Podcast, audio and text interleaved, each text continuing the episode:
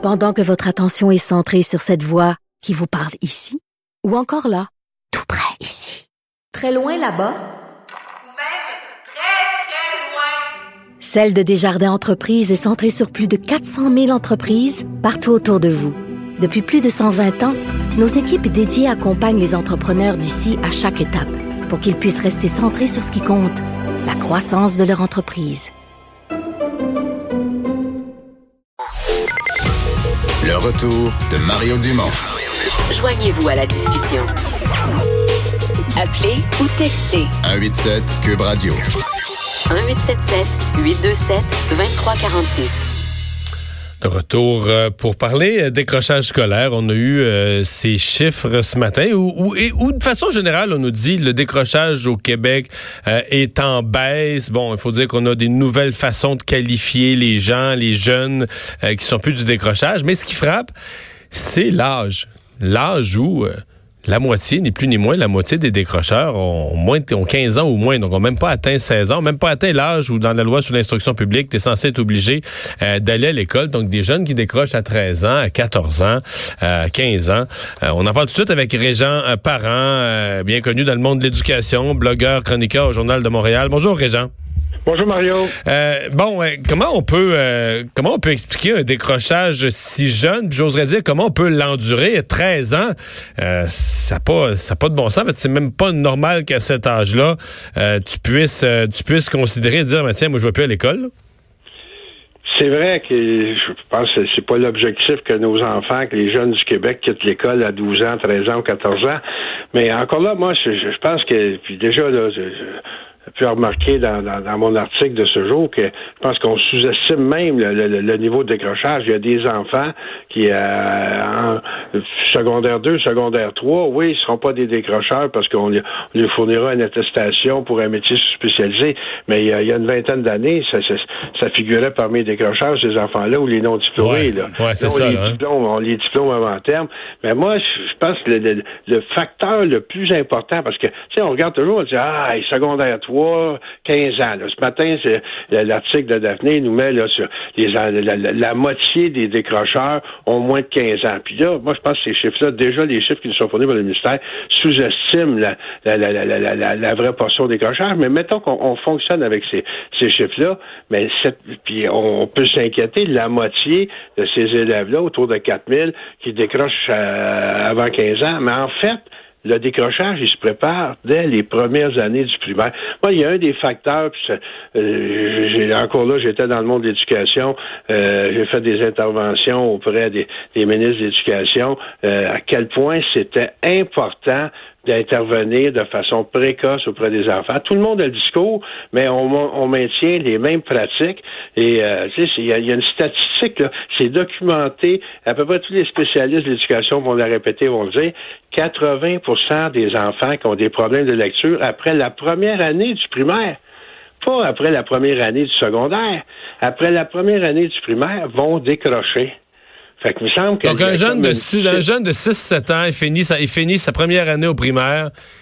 S'il est en retard en lecture, on est déjà dans le trouble. On devrait déjà être en mode panique, rattrapage, euh, correction. Avoir un bouton rouge allumé. C'est même pas une alerte jaune, c'est une alerte rouge. Euh, et, puis, euh, tu sais, je, je n'ai vu là, des enfants, puis euh, à quel point, quand les prérequis sont pas là, ils traînent un retard continuellement, ils désespèrent de l'école. Euh, c'est un parcours qui est difficile, c'est un parcours qui est pénible. Puis, euh, tu sais, j'étais à peine surpris ce matin de voir qu'il y avait même des, des, enfants de 12 ans qui décrochaient, parce que quand on sait où ils se préparent, ben, quand je dis ils se préparent, c'est peut-être pas la bonne expression, à quel moment ça peut se déclencher le décrochage, c'est quand à un moment donné, tu n'es pas en mesure euh, dire, de, de, de, suivre ton groupe. T'es pas la lecture, c'est fondamental à toutes les matières. si on ne sait pas lire, si on a de la difficulté à lire, ben, on va avoir des problèmes en français, mais on va avoir des problèmes en mathématiques, on va avoir des problèmes dans toutes les autres matières.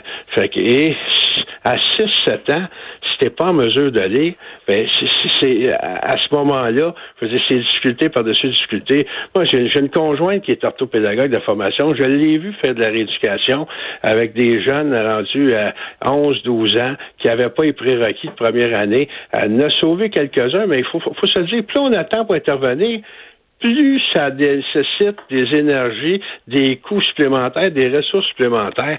Fait qu'il me semble que le paquet, quand on sort des chiffres comme ceux-là, oui, on peut bien regarder là, le iceberg, mais en dessous du iceberg, tout ça, ça se prépare quand, ça se prépare où, puis comment on pourrait intervenir de façon plus efficace? Ouais. dans ce, dans ce phénomène-là, de des jeunes qui très très jeunes, 6-7 ans, ils maîtrisent pas la lecture, on dit il est déjà programmé pour décrocher. Est-ce qu'il n'y a pas le fait aussi qu'il est programmé pour haïr l'école? Je le dis crûment, mais que tu sais, à partir du moment où tu suis plus, tu as de la misère, tu comprends, puis là, on t'aide pas assez, puis, puis là, en deuxième année, tu vas suivre encore moins. Là, on va te faire passer à 59,8 à la fin de l'année, mais tu le sais, t'es pas bon à l'école, tu comprends jamais, t'es toujours un peu en retard ces autres. Puis en troisième année, ça va... Euh, t'as toujours l'eau, là. L'eau te passe pas par-dessus la tête, là, mais t'as toujours l'eau aux lèvres, là. Tu t'es jamais. Fait que tu finis à la fin de tout ça, tu finis que tu détestes l'école. T'aimes pas l'école, t'es pas bien à l'école, t'es jamais bon à l'école. Fait que si on si on, on réussit pas à te à te ramener un peu la tête en dehors de l'eau complètement, là, tu sois, tu sais, que oui, il faut que tu travailles, mais sans être toujours, toujours dans le trouble. Tu sais, c'est tough dans la vie. N'importe qui dans une job ou dans n'importe quoi, si t'es tout le temps dans le trouble, toujours à un poil de l'échec, c'est dur à vivre. Là. Imagine si t'es comme ça à 7-8 ans, là, tu sais. Ben, qu'est-ce qu'on va rencontrer? Tu sais, le, facteur, puis effectivement, la description de Mario, c'est que l'enfant qui a des difficultés, puis là, je trouve l'image est bonne. Il a, il a la tête sous l'eau, là, il est en train de se noyer.